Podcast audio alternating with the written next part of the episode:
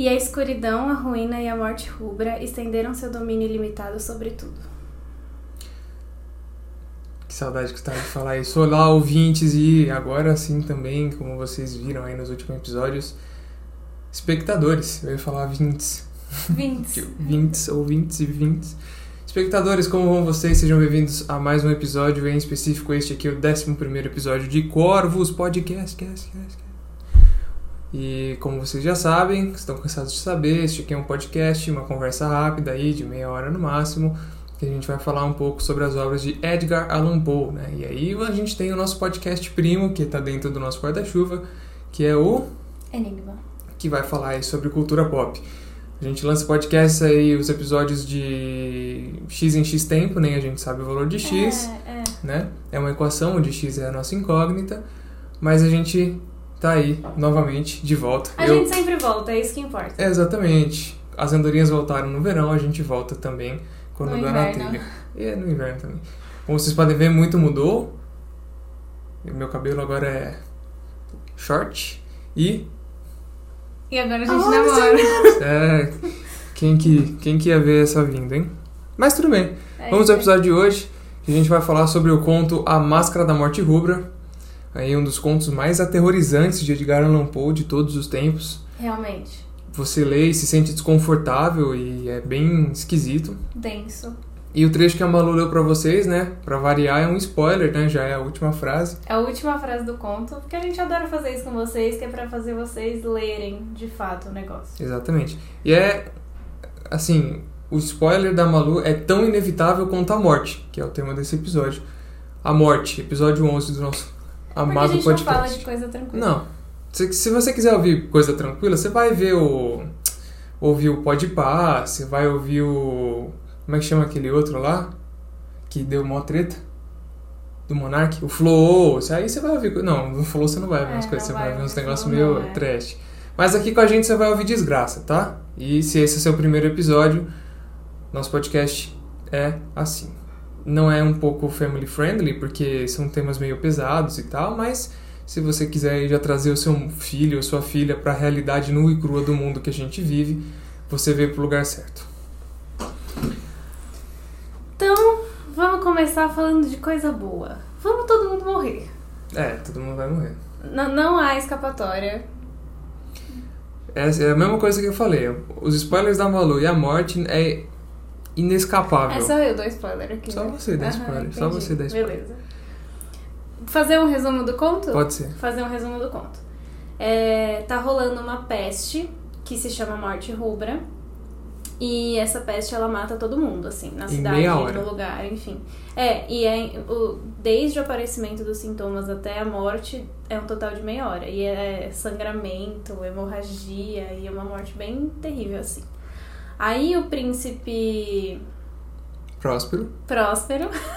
o príncipe Próspero ele junta mil pessoas que são os mais amigos dele, os mais ricos, os mais de status social elevado, e junta num, num bunker que ele constrói. E ele sela os portões desse bunker para ninguém entrar nem sair, achando que assim ele vai livrar todo mundo da morte rubra. E aí lá dentro tem dançarinos e músicos e artistas, tudo pra entreter essa galera pelo tempo que eles ficarem lá dentro.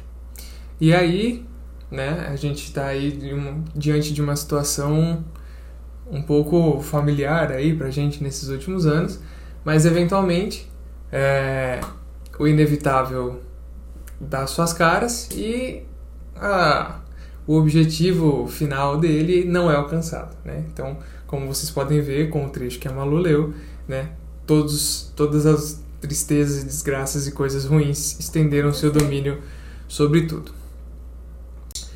Esse conto deve ter sido muito popular aí no, no, no período da quarentena, né? Assim, É. pra quem dá aula aí de português e, ou de inglês e vai passar Poe, deve ter sido um conto, assim, bem, bem perto do, do, da realidade que a gente viveu e um conto que deve ter sido citado várias vezes, né? Sim, não sei vocês, mas quando a gente leu esse texto, esse conto, foi a primeira coisa que passou na nossa cabeça. É. Se a gente tivesse lido esse, esse conto dois anos atrás, três anos atrás, É. Teria sido uma ideia bem diferente, mas a primeira coisa que passou na nossa cabeça foi a quarentena. Exato. E além disso, né, toda a questão de, dos privilégios aí que muitas pessoas têm e tiveram e que outras não tiveram, né? E que aí o que aconteceu no final do conto foi antecipado para muita gente, né? E de fato foi o que aconteceu com o resto do, do, do pessoal lá, né? Do, do reino desse príncipe próspero aí, que de próspero não teve nada, né? É, e é o que a gente vê que aconteceu na quarentena, né? Então, quem era mais rico, tinha mais privilégios, mais condições, conseguiu cumprir a quarentena direitinho, se queria também, né? Porque muita gente burlou, enfim. É, conseguiu cumprir a quarentena direitinho, manteve a sua saúde dos seus próximos e afins.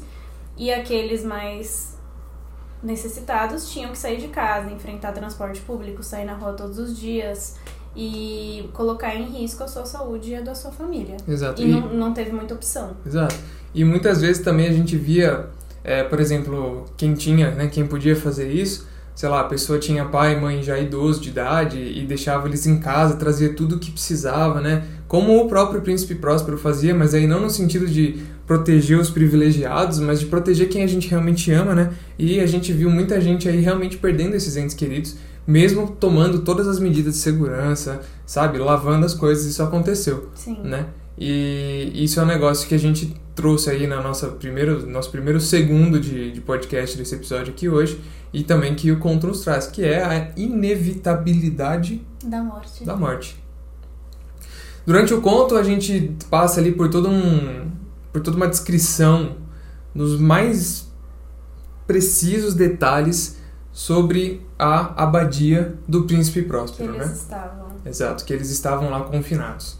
Bom, falando de confinamento, né, a gente viu no começo do ano, aliás, no começo da pandemia, né, não sei se vocês chegaram a acompanhar na época ou pela própria televisão ou pelo Twitter, como que ficou o pessoal do Big Brother. Não sei se vocês lembram disso, mas o pessoal do Big Brother que estava confinado dentro da casa teve que se ater às medidas sanitárias em março, abril ali mais pro final do programa, porque bateu a pandemia. Então eles tinham tinha até aquele, aquele cara lá, acho que era Daniel o nome dele, eu acho, que os caras falavam que ele não lavava a mão e tal, como que esse cara ia se sobreviver na pandemia. É muito assim, esse é um conto que bate muito perto da gente por conta disso tudo, né? De tudo que a gente viveu aí, de toda essa. é, todo esse cenário que o conto nos traz, né? E que a gente também é, passou. Mas enfim, voltando à abadia do Príncipe Próspero, é, eram sete cômodos. Cada cômodo era decorado de uma maneira específica. Então, eu vou dar uma lida aqui, porque ninguém é de ferro, né?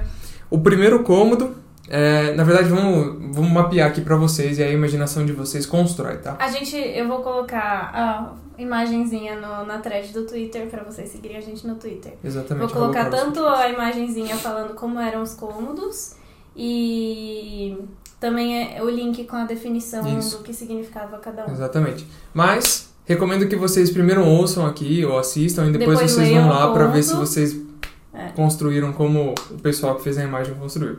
Mas vamos lá. Eram sete cômodos, tá? E eles eram dispostos é, numa ordem de leste a oeste ou do oriente ao ocidente, dependendo da tradução que você pegar. E eles não eram construídos numa ordem muito natural. Eles eram construídos cheios de curvas. Você saía de um, um cômodo tinha que fazer curva para entrar em outro. Era um negócio meio artesanal. E não, assim, meio- e não tinha um corredor, você, pra chegar no, no terceiro cômodo, você tinha que atravessar o segundo. Exato. Eles eram todos interligados. Juntos, né? Não juntos assim, mas juntos Era muito louco. Enfim. É, e aí os, os cômodos eram das cores. O primeiro era a cor azul, o segundo era a cor verde, o terceiro era a cor laranja.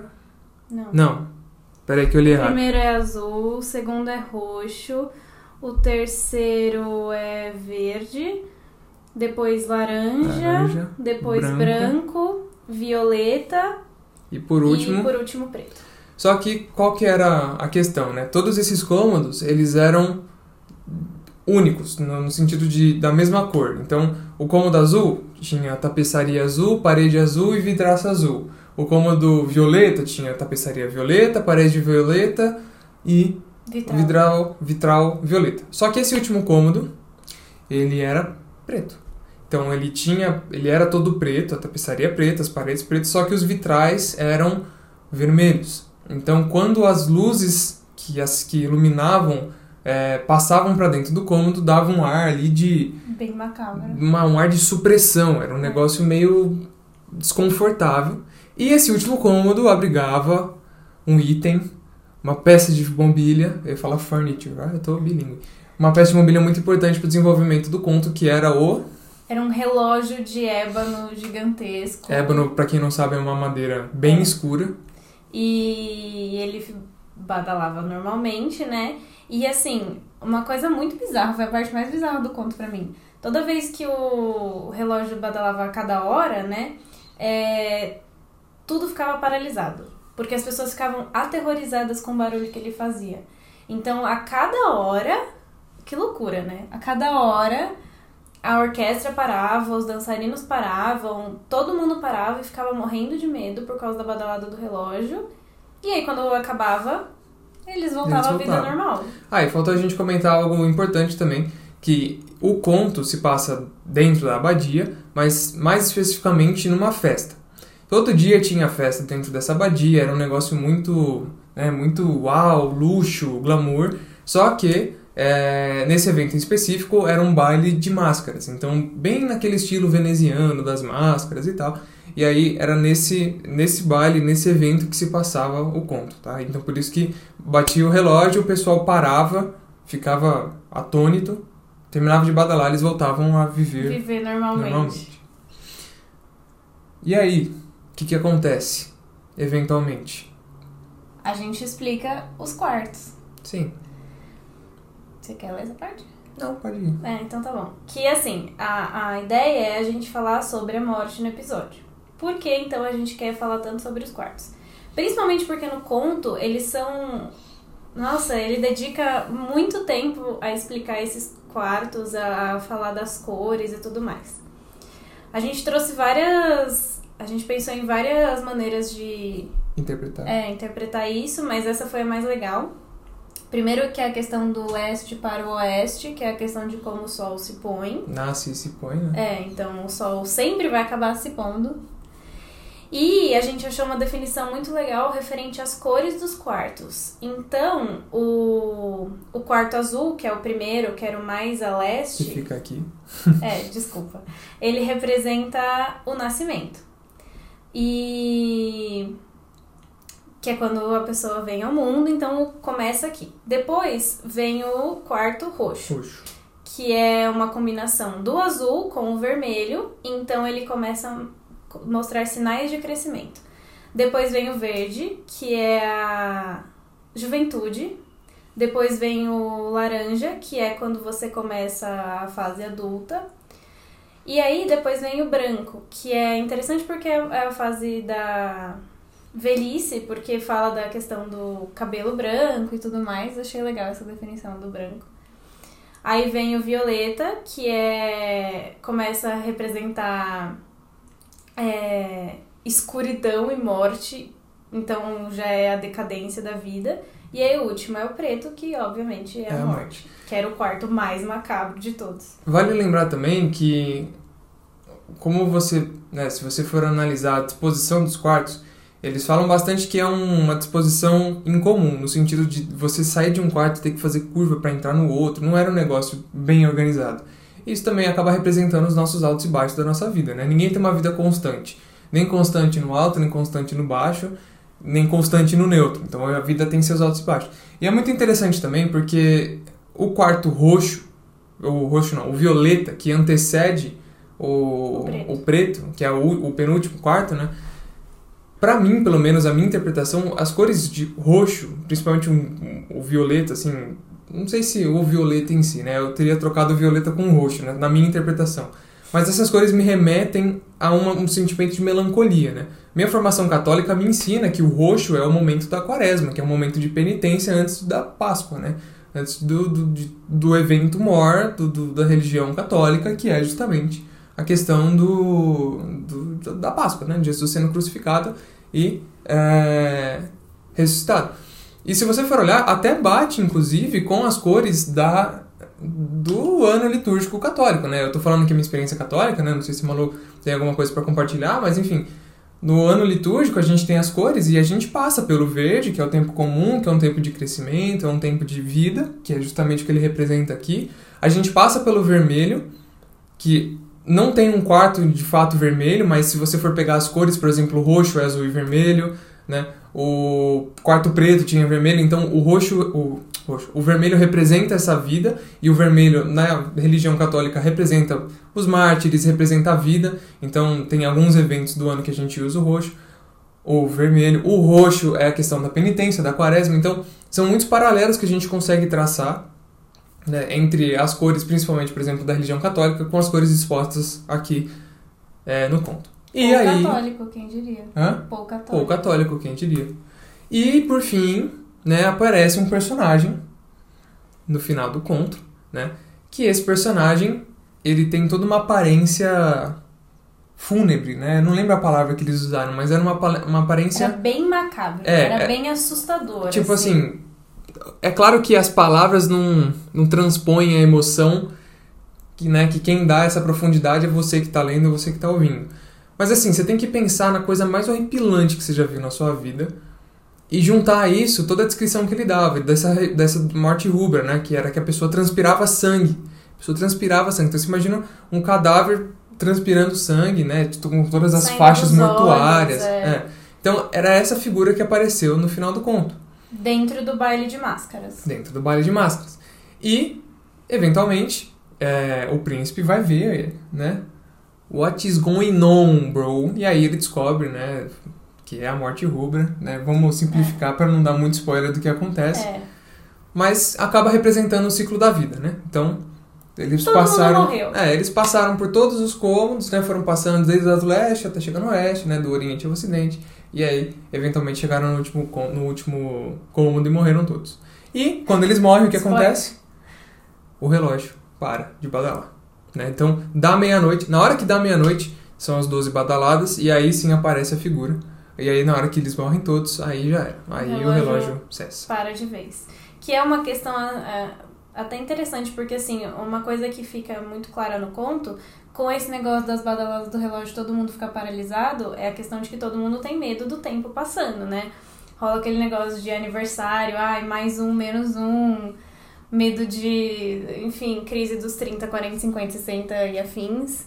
E o medo e o tempo assim, não para pra gente. Independente de quem você é, do que você faz da vida, apesar de pessoas mais privilegiadas conseguirem melhor lutar contra doenças e terem hum, maneiras de viver de forma mais saudável e até viver mais, ninguém escapa. Então todo mundo tem medo do tempo passando, independente de, do que acontecer, o tempo vai continuar passando, mas no conto o relógio para quando todo mundo morre. É bem interessante. É, a inevitabilidade da morte e que é, assim, que é muito presente no conto, é a gente vê hoje em dia, né?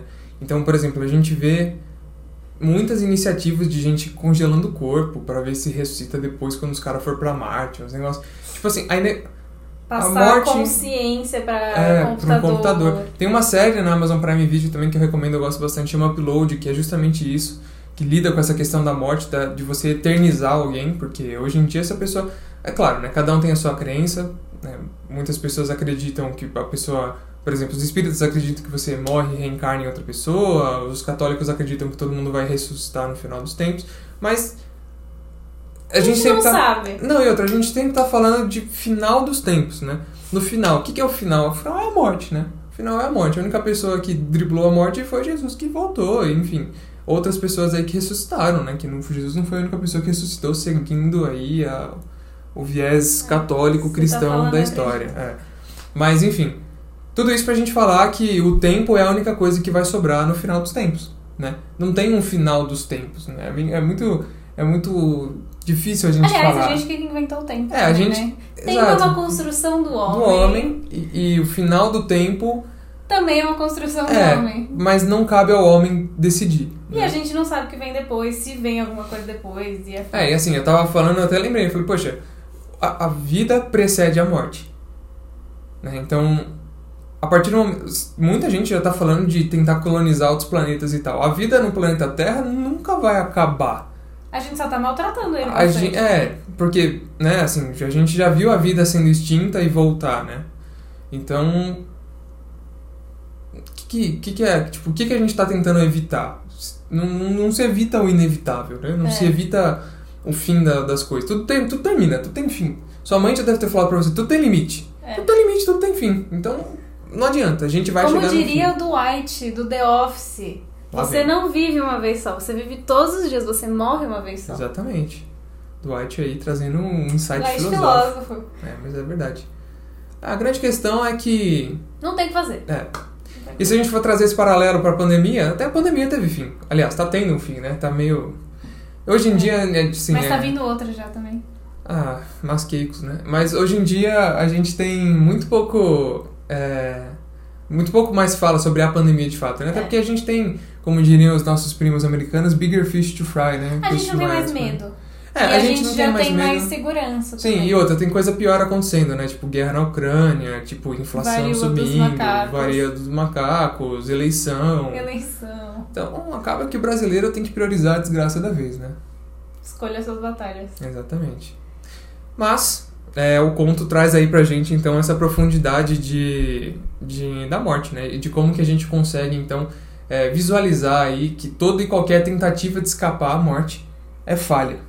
É, e, e a gente traz assim num, num tom mais descontraído, mas assim, a gente sabe o quão triste foi todo o período de quarentena, todo o período de pandemia pior, né, no seu auge. Quanta gente perdeu familiares, amigos e afins. Exatamente. Então, assim, a gente tenta descontrair nesse sentido de que, ah, vai todo mundo morrer e não sei o quê. Mas, assim, o ser humano viveu a vida inteira tentando descobrir maneiras de fugir da morte, de pensar que vai encontrar seus entes queridos depois, algum dia, né? Esse negócio de, ah, um dia a gente se encontra, a gente não sabe, né? Cada um tem sua crença e a gente só vai descobrir depois que morrer mesmo. Exatamente. E uma coisa muito interessante também que tem no conto que eu lembrei muito do, do Brasil foi a questão do príncipe próspero de salvar só quem era mais importante na sociedade e não fez absolutamente nada pra salvar o resto da população. Lembra alguém? Só jogando no ar, assim, só uma É. dúvida que fica. E acho que, por fim, aí, a gente pode comentar agora no, no também sobre o conto, uma questão que a gente pode colocar aí que é um... É o, não vou dizer um antônimo da morte, porque o antônimo da morte é a vida. Mas é o que ameniza a morte, se é que isso pode se dizer, né? Que é a questão da esperança. Sim, Bem ou mal, Príncipe Próspero e seus outros mil convidados tinham a esperança de conseguir sobreviver a essa epidemia da morte rubra, se trancando, fazendo o que tivesse ao alcance deles para que eles pudessem sobreviver, né? Aliás, o ser humano sempre faz tudo aquilo que está ao seu alcance para o seu bem próprio, né? A gente estava falando, tipo, se você for ver, a gente já conseguiu erradicar a doença, a gente já conseguiu, pô, desenvolvemos vacina, desenvolvemos tratamento para as mais diversas doenças. Tudo isso dá pra gente esperança, né? Esperança de que um dia a gente vai conseguir trazer aí um- uma, uma qualidade de vida melhor e, quiçá, a vida infinita, né? meio assustador. Meio assustador, mas enfim. E a questão da esperança é isso, né? Eles tinham a esperança, a gente tem esperança. A gente tinha muito, eu pelo menos tinha muita esperança de que essa pandemia ia acabar, de que ia vir a vacina logo, de que a gente podia voltar a fazer as coisas que a gente fazia antigamente.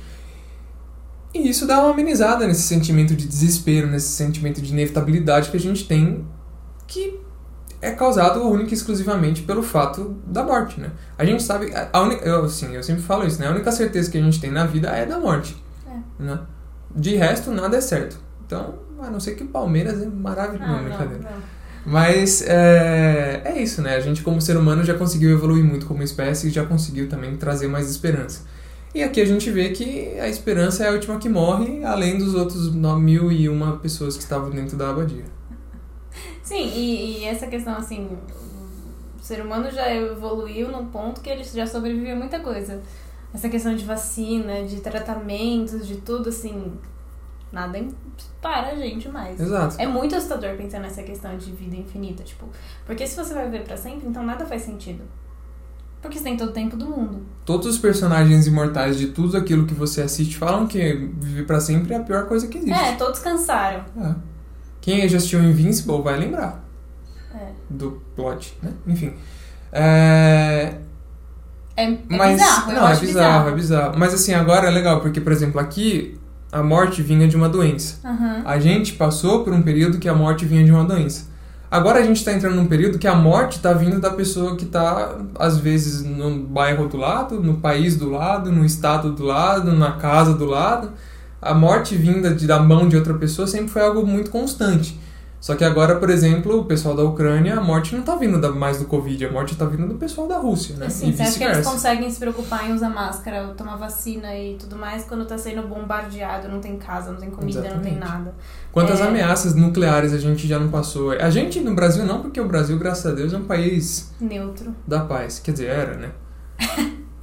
Mas enfim. Bom, se você perguntar aos paraguaios, o Brasil não é um país da paz. É, Enfim, né? Eu acho que tudo uma questão de ponto de vista. é tudo uma questão de ponto de vista, mas o que prevalece e fica em comum aí, de, dentre todos esses cenários que a gente citou, pandemia, morte rubra, guerra, intolerância, né? Quantas vezes a intolerância já não gerou morte? A única coisa que permeia tudo isso daí, e dá vida e dá força para as pessoas continuarem, é de fato a nossa esperança. Então a morte traz esperança. Dá pra gente falar que a morte traz esperança. Ah, às vezes é, é meio complicado o que eu vou falar aqui, é meio pesado, mas a morte traz esperança. Uma pessoa que tem tendência suicida vê na morte uma solução, e se ela vê uma solução, é uma esperança dela resolver as coisas. É muito errado falar isso, mas é a realidade, né? É, é que eu acho que a a questão da gente ter limite, independente da gente. A gente não sabe quando a gente vai morrer, como, enfim. A gente só sabe que vai. Exato. E eu acho que essa questão de saber que a gente tem um limite é o que nos move. Então eu acho que a morte da esperança é nesse sentido. De que assim, eu sei que eu preciso fazer o que eu tenho que fazer hoje, porque eu não sei se eu tenho amanhã. Porque se a gente. É, é o que eu falei, se a gente criar uma vida infinita, ai, vou viver para sempre, então as coisas não têm sentido. Exato. Porque você tem literalmente todo o tempo do mundo. E outra, né? Se a gente criar uma vida infinita, nós, muito provavelmente você que tá assistindo, não vamos ter acesso à vida infinita tão cedo. Né? Ah, sim, é. E aí vai começar. E outra, a vida infinita traz outras formas de medo também, né? Ai, Imagina, sem por graça, exemplo. não quero viver pra sempre. Não, e outra, imagina, por exemplo, o Bolsonaro vivendo pra sempre. Ai. Não dá, não dá, tem que ter limite. É. Pessoal, esse foi o episódio de hoje sobre a morte. Sobre. Esperamos que vocês tenham gostado. Se vocês quiserem, comenta aí quem tá vendo no YouTube, ou manda um ADM pra gente, ou marca a gente população. Não, população não. Nas publicações. O que, que vocês gostariam de saber? Quando vocês vão morrer ou como vocês vão morrer? Putz. Eu acho que eu prefiro saber quando. Acho que eu prefiro não saber. Eu prefiro saber quando. Eu Porque se eu souber quando, saber. eu vou programar minha vida de trás pra frente. Não, não, é E a última não. semana vai ser uma semana de. Nossa senhora, velho. Não, eu prefiro não saber nenhum dos dois. Ah, não, mas se você tivesse que escolher, se tipo, apontasse uma arma na cabeça, assim. Se você não escolhesse, ia ser agora, a hora que você ia morrer. Você preferiria saber Acho o que quê? quando? É, quando é melhor. Porque, eu é, acho. quando? Porque como você vai ter medo de sair na rua? Não, depende.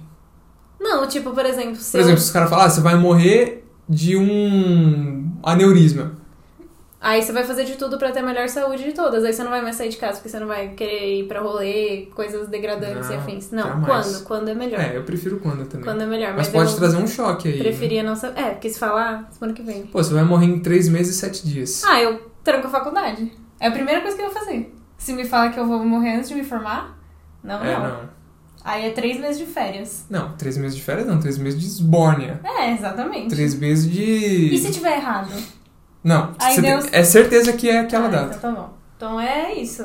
É. Vida sem Vivendo a limite. vida doidada. Mas comentem aí no YouTube, manda mensagem pra gente, marca a gente de publicação, manda um telegrama, manda um corvo. Ah, e a gente vai interagir com vocês aí à medida que a gente tiver coisa pra interagir, né? E segue a gente no Instagram, segue a gente no Twitter. Eu vou colocar todas as informações que eu falei na thread do Twitter. Arroba Corvos Podcast em todos os lugares que você pode imaginar. Se inscreve no canal. Compartilha com seus amigos, dá uma força pra gente. Fala, olha aqui esses dois tantã falando merda aqui. Assiste aí, vai ser legal. E aí a gente Curte. cresce um pouquinho. Dá um like no vídeo, põe nos favoritos. Nossa, ó. A criança que queria um canal É. de Minecraft dentro de mim ficando feliz. Ativa o sininho. Ativa o sininho. Essa é legal também. É, vai, ativa o sininho, porque vai ser uma surpresa, né? Quando badalar, você vai olhar e você vai ficar atônito assim. É porque nem a gente sabe quando Não sai, acredito então é que eles surpresa, postaram um é. vídeo. E aí depois você vai voltar. Ah, depois eu assisto. E aí você volta ao seu vídeo normal. Mas no momento que o sininho badalar no seu celular, você vai, você vai lembrar da gente. O podcast está disponível em todas as plataformas de que Streaming. você puder imaginar Exato. e mais um pouco. Exatamente. É isso? Nada mais.